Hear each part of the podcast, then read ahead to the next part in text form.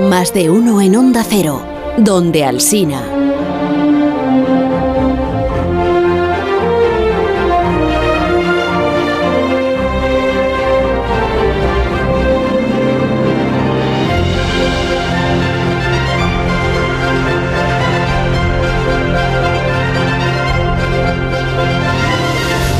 Tengo. Hola Alberto Aparici, buenos días. Hola, No muy te- buenos días. Encantado saludamos. de estar aquí en persona otra vez. Pero lo dices de verdad, ¿no? Sí, claro, Ah, vale, sí, vale. sí, de verdad. No vaya a ser Muy que esté por, de- por quedar bien con nosotros. No.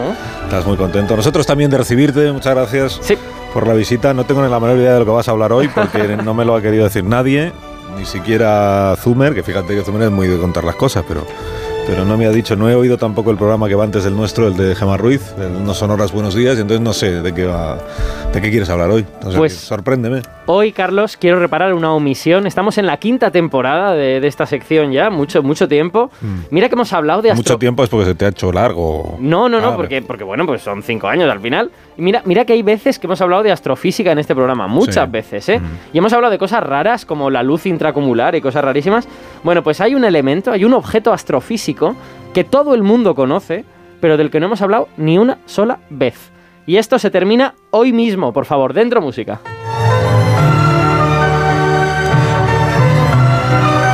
No sé si esta es la música que quería. Pero si estos anillos de oro, Vamos a hablar de bodas. con Ana Diosdado. ¿Qué- qué Bodas es? entre científicos, Pero eso no es una- locos. No, divorcios. era. Ah, divorcios, Era es verdad. divorcios. Entonces, de divorcios de científicos serie locos. que hablaba de divorcios Es una- en España. Una cosa de los 80, ¿no? Rarísimo. Uy, una cosa de los 80, dice. Una O sea, cosa de los dale 80, tú, que pues yo no claro, llegué. recién aprobada la ley del divorcio, era una serie que hablaba de divorcios, era Ah. un despacho de abogados eh, ma- matrimonialistas, pero que lo que Mm. llevaban era divorcio, ¿no? Me estoy equivocando yo.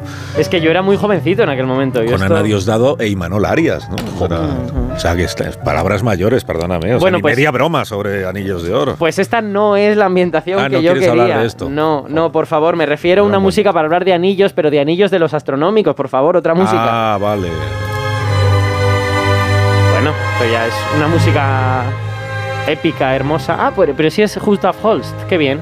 Es, el, es, este es, es la pieza de Holst sobre Saturno, claro. ahora Qué casualidad. Claro, He hombre. entendido esto, Sí, vale. sí, sí. Bueno, Muy eh, bien traído esto. ¿eh? Los anillos, quiero hablar hoy de los anillos astronómicos, ¿vale? Los anillos en astronomía. Los anillos por antonomasia son, claro, Carlos Begoña, los de Saturno, eso los conoce todo el mundo, hemos visto fotos de ellos, pero hay anillos también en otros sitios. Y ahora os desafío a vosotros, como si fuera Santi, eh, ¿seríais capaces de decirme otros objetos del sistema solar que tienen anillos, además del planeta Saturno? Otros Júpiter objetos también que tiene, tienen ¿no? anillos. Júpiter también tiene muy bien, muy cierto. Aunque son, no se pueden ver desde la Tierra, ¿eh? son muy, muy tenues, pero tiene anillos. Tiene. Y. Urano tiene, incluso Urano- menos. Sí, no, Más Urano. tenues, quiero decir, ¿no? ¿O no? Los de Urano son muy oscuros, pero tiene más. Tiene, no sé Ah, si tiene son más. 15 o 16. Tiene bastantes. Urano es el que más anillos tiene después de. Saturno.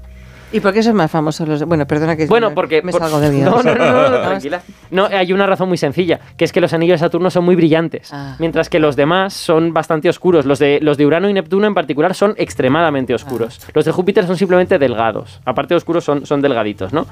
Pero Eh, ¿Te refieres a si hay objetos que no sean planetas, que tienen anillos o no? Bueno, pues lo que, lo que quiero decir precisamente es que, bueno, habéis respondido muy bien, efectivamente, los grandes planetas del sistema solar tienen anillos todos, Sí. Pero es Pero- que esta situación empezó a cambiar hace 10 años cuando se descubrieron anillos en otro sitio que nadie esperaba. Entonces, Ah. a ver si sabéis cuál es este otro En sitio. asteroides. Yo que sí, ¿no? Muy bien, Sí. efectivamente, en asteroides, en asteroides, efectivamente. Qué divertido. En asteroides se descubrió un asteroide llamado Jariclo. Bueno, Jariclo ya era conocido desde Sí. creo, creo que se descubrió en los 90, algo por el estilo. Pues se descubrió que este asteroide que tiene 200 kilómetros, Begoña se ha saltado un poco el Sí, guion, ¿verdad? perdón. No sé, perdón. Que no, que no, que no pasa nada, que no pasa Chariclo. nada.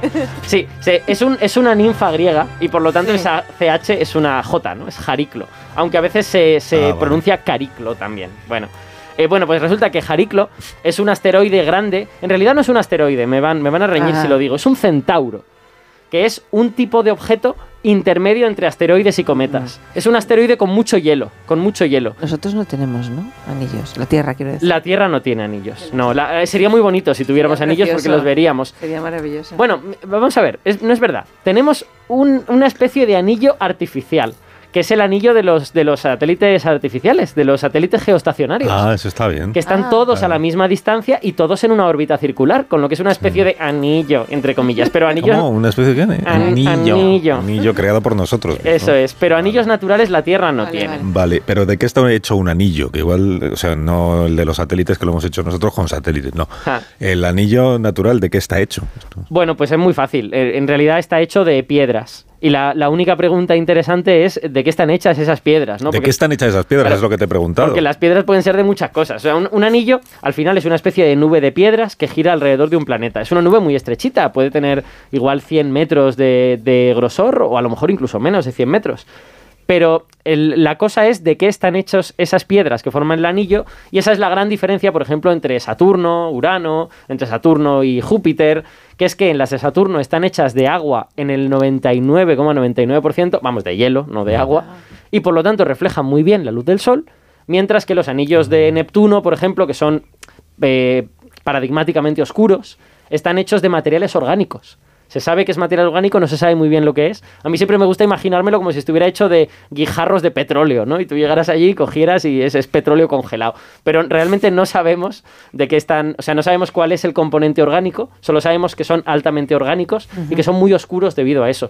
Los componentes orgánicos son, son oscuros muy a menudo. Cuando mandemos una misión a Neptuno, entonces ya nos enteraremos. Pero vamos, los anillos son piedrecitas y la pregunta es de qué están hechas esas piedrecitas, van a brillar más, van a brillar menos. Claro. Vale. ¿Y cómo llega un planeta, un asteroide, lo que sea, a tener anillos? ¿Cómo es posible? Hmm. ¿Eh? Alrededor, claro. Bueno, la, la respuesta es que no estamos del todo seguros porque nunca hemos visto formarse un anillo, los hemos visto todos cuando ya estaban ahí, digamos, pero todas las sospechas apuntan a que los anillos son, y aquí eh, un poco de emoción, sí, ¿Tambores? sí, los restos de una luna que fue destruida por el objeto principal, por el asteroide, por el planeta, por lo que sea. Ahí va. Sí, señor. Ah, o sea, claro, destruye el satélite y se quedan ahí los trocitos alrededor. Efectivamente. Pero ¿cómo, de- cómo lo destru- o sea, ¿cómo destruye un planeta una luna suya? Pues eh, Como la guerra de las galaxias. Con la estrella de la muerte. no, no es, no es con la estrella de la muerte. Vale. no. A ver, no, lo hace, lo hace mediante la gravedad, pero es un proceso que a mí me parece que es bastante aterrador cuando te lo explican paso a paso. Porque para que, para que lo entendáis, la gravedad, hay una cosa que todos sabemos de ella, que es que cuando estás cerca del planeta es intensa y cuando estás lejos del planeta es débil, ¿no? Sí. Bueno, pues esta cosa tan sencilla conspira para generar la siguiente historia de terror, que es una luna que está alrededor del planeta. Las lunas no están siempre a la misma distancia, la de la Tierra se está alejando, por ejemplo, pero las de Marte se están acercando a Marte. Entonces, cuando una luna se acerca demasiado a su planeta, puede ocurrir que la cara que mira al planeta es atraída con mucha fuerza y la cara que mira hacia afuera no pasa nada. Y la cara que mira hacia afuera no es atraída con tanta fuerza, de forma que el planeta le da una forma como de melón a la luna, la va estirando. Y a medida que se va acercando a ¿Hasta la que se luna. rompe? Sí, señor. Uf, a medida que se va acercando a la luna, cada vez tiene una forma más estirada y al final hace crack y se rompe directamente. Y es más, esos pedazos siguen cayendo y los sigue rompiendo la gravedad. Y al final de este proceso, los cálculos eh, hechos por ordenador dicen que no sobrevive ningún pedazo de más de 10 o 20 metros. Joder. O sea que es literalmente reducida a gravilla la, la luna. Y claro, una vez reducida a gravilla, Pero- ya no es una luna, es un anillo. ¿Y no impacta contra el, el- el planeta? Eh, bueno, eso depende de cómo de cerca esté la luna, de cuál sea su órbita, depende de muchas cosas, pero algunos pedazos podrían caer, sí, sí, claro, pero, desde luego. pero, a ver, eh, has dicho antes que el de Saturno era es de hielo. Sí, efectivamente. Y entonces, ¿qué pasa? Que había una luna de hielo que, es, que se rompió. Claro, sí, sí. Ah, sí, Es una que- luna de hielo. Claro, es que esto es, esto es muy común. Y claro, tenemos esta idea de que el agua eh, es algo propio de la Tierra, Claro. pero es que el agua es muy común en todo el universo y en particular en el sistema solar exterior, más allá de la línea en la que el Sol evapora el hielo o la convierte, lo convierte en líquido, hay muchísimo hielo de agua. Y de hecho hay muchas lunas de Júpiter, de Saturno, eh, el propio Plutón, uno de los componentes principales de la corteza de Plutón es el hielo de agua.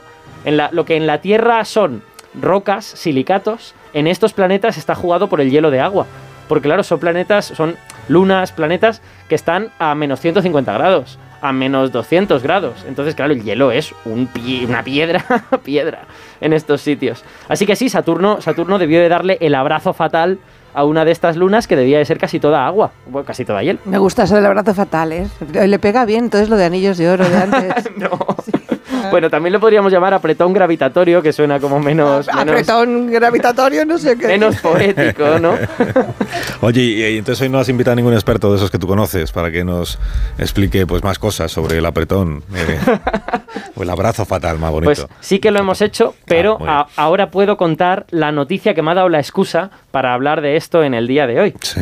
Que es que eh, hace dos o tres semanas se publicó que por primera vez se ha descubierto un anillo que no se puede haber formado por este apretón gravitatorio. que Pero vamos a ver, o sea, explicar. ahora que hemos entendido cómo se generan los anillos, ahora me dices que hay uno que no es por, que no es por eso. Pues sí, desde que en 2013 se descubrió este anillo alrededor de Jariclo, alrededor de este centauro, este asteroide grande, Sí. eh, pues resulta que otro centauro, que se llama Quirón, que también tiene 200 kilómetros o así, también tiene anillos, y Jaumea, que es un planeta enano como Plutón, es uno de estos, en la zona de Plutón hay varios, digamos, eh, cosas que no son suficientemente grandes para ser un planeta, pero, pero son ya redonditos, pues Jaumea es otro de estos, también, También tiene, tiene anillos. anillo. Bueno, pues todos estos anillos, igual que los de Júpiter, los de Saturno, los de Urano, están cerquita del planeta, lo cual es consistente con que se hayan formado porque una luna se acercó mucho y se rompió. Bueno, pues ahora se ha descubierto un anillo en torno a otro planeta enano que se llama Quawar. Quawar. Quawar. Quawar. ¿Vale? Es, el nombre viene de, la, de una mitología norteamericana, si no recuerdo mal. Pero este anillo está al doble de la distancia que debería estar. Ahí la gravedad no ha podido romper ninguna luna, ni ningún asteroide, ni ningún nada. Entonces, Entonces, de repente se ha convertido en una especie de pequeño misterio. ¿Qué, qué demonios hace ese anillo ahí? Y hay quien se pregunta si de verdad entendemos cómo se forman los anillos o si tenemos a lo mejor que revisar nuestras nociones en este sentido. qué guapo. Y lo mejor de todo es que en este descubrimiento han participado astrónomos españoles, así que nos lo pueden contar en primera persona. Ah, ya has invitado a uno de ellos. Efectivamente. Qué bien. Sí, Eh, no será Pablo. sí, claro. Que además ya lo hemos tenido en este, en este programa. Es, Pablo es Santos. simpático. Sí. Pablo Sí, es era, simpático, bueno, era sí. simpático. Igual con el ya, tiempo, pues. sí. No pues es canario, no es canario eso. No importa. Sí, pero sí es investigador del andaluz, ¿era CSIC, ¿no? Sí, Del Instituto de Astrofísica de Andalucía. sí señor. Sí, allí estudia pues, estas cosas y dirige el Observatorio de Sierra Nevada, que es un sitio bien bonito. Sí señor. Eh, hola Pablo, buenos días.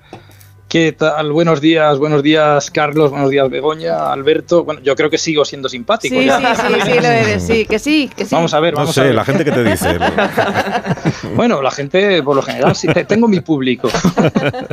Oye, háblanos, háblanos, cuéntanos más de este, ¿cómo has dicho se llama el planeta este pequeñajo? Eh, Cuauhar. Cuauhar. Cua- Cuauhar, Cuauhar. Este, Cuauhar. claro, es una transcripción efectivamente de, de ese nombre de, de- de una deidad creadora de los, de los indios americanos de la zona de Los Ángeles, que fue desde, desde donde lo descubrieron. ¿No? Ah. Bueno, pues este cuerpo es un, es un objeto que mide unos 1100 kilómetros de tamaño.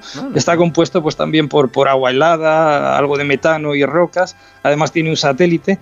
Y se descubrió en el año 2002 desde el monte Palomar. Y está situado en una región muy distante, que es lo que se llama la región transneptuniana, donde está Plutón, Sí. más allá de Neptuno, a una distancia, para que nos hagamos una idea, de unos 6.500 millones de kilómetros. Hmm. Eh, ahí es nada, que eso son una- unas 43 veces la distancia entre la Tierra y el Sol. O sea, está muy lejos, muy lejos. Y a esa temperatura, pues muy, muy, muy baja, que, de la que ya ha hablado Alberto, ¿no? A unos 220 bajo cero, Hmm. conservado en el mejor congelador que tenemos, que es, que es el espacio, el espacio exterior.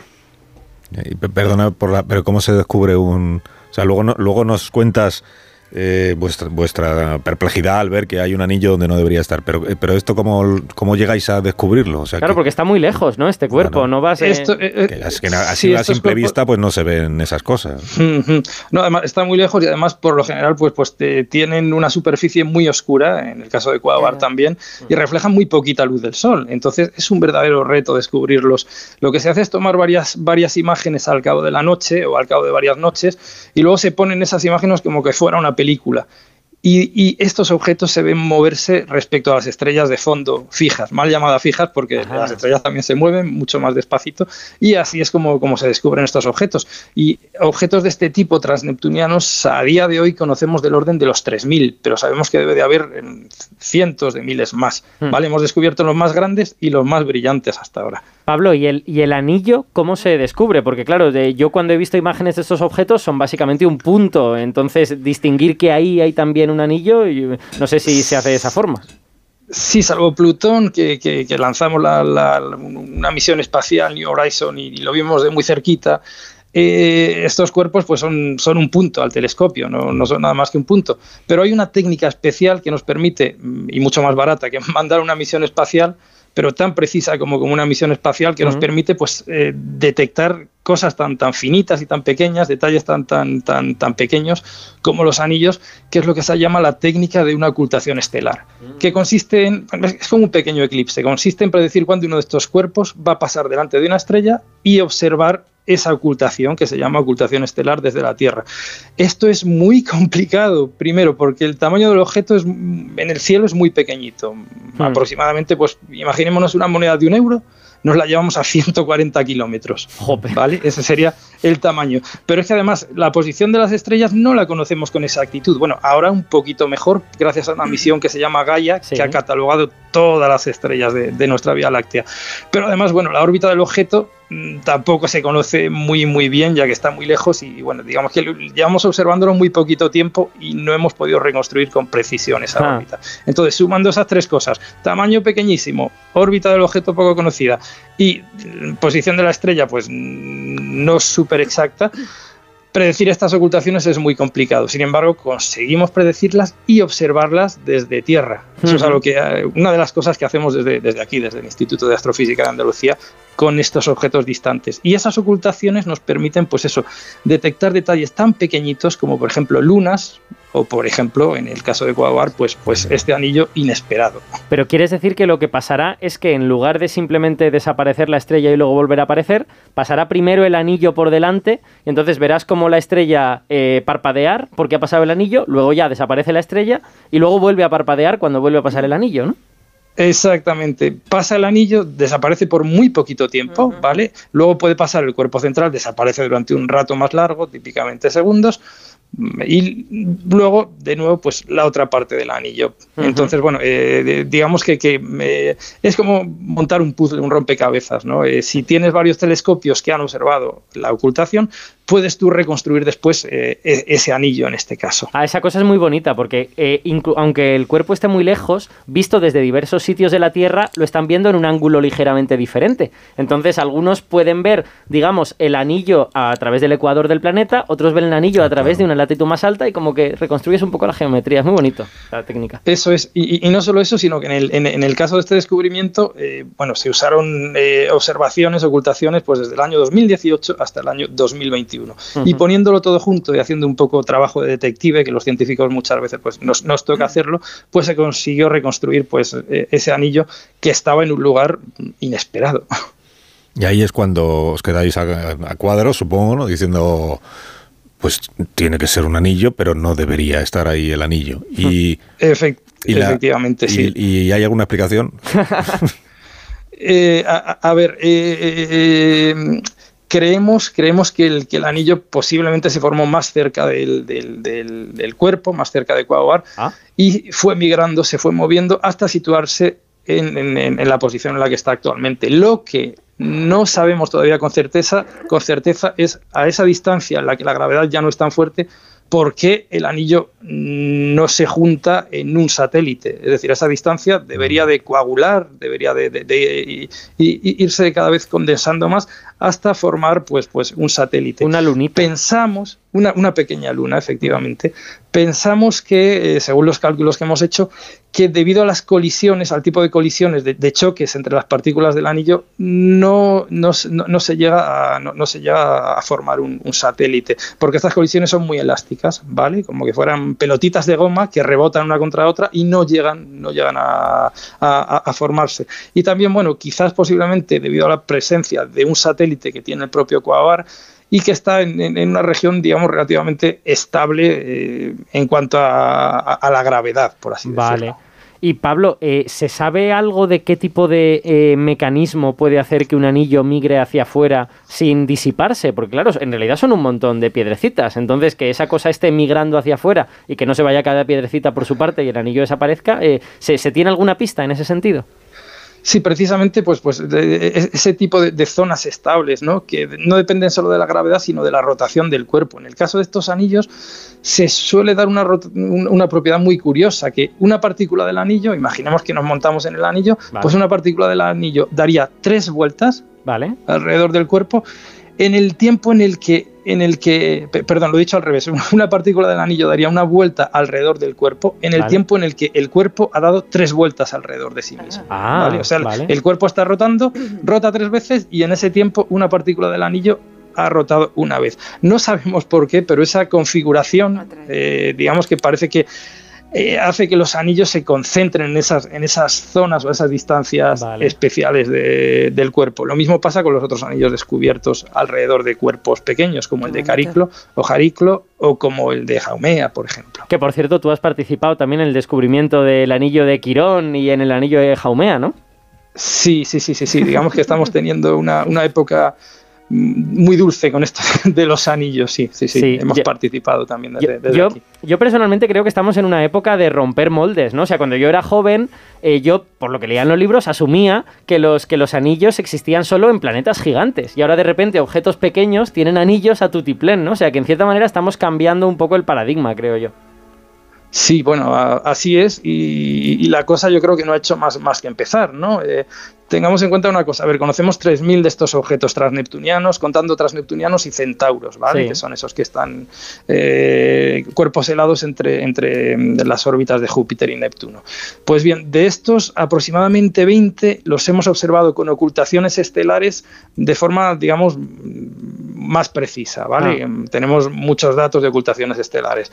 Y de esos 20, una veintena, en cuatro hay anillos. Es decir, esto mm. es un 20%. Significa Que, bueno, es posible que para el 20% de estos objetos eh, tengan anillos. Es decir, que yo auguro eh, con, mi, con mi varita mágica y mi bola de cristal que, que, en los años venideros pues, pues eh, vamos a descubrir muchos más anillos alrededor de pequeños cuerpos en el sistema solar. Esto no ha hecho más que, más que empezar.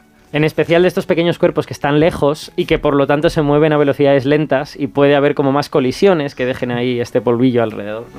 Efectivamente. Oye, Pablo, se confirma que, sigue siendo simpático y Que, además lo, cuentas muy bien. Y, Anillos de Oro, ¿qué te parece la serie? ¿La, has visto? La he visto, la he visto. ¿Ah, Bueno, era, era, pequeño en aquella época y bueno, me, me gustaba la música. Sí, sí, ahí está la música. Una serie que marcó época en la historia de España teniendo solo 13 eh, episodios, pero solo una temporada. bueno, desde entonces. Algunas de las mejores series tienen una sola temporada. Sí, sí, sí. Pablo, muchas gracias, un fuerte abrazo. Pues gracias a vosotros, un abrazo. Gracias, Pablo Santosaz, del Instituto de Astrofísica de Andalucía. Aparece muy bien tu sección de hoy también. Sí, ¿eh? muy bonita, sí. Qué bueno, Hacía, hacía tiempo que hacía falta hablar de anillos, es un tema muy bonito. Te puedes quedar si quieres a la resolución del desafío matemático, pero sin hablar. Un minuto y ahora mismo seguimos.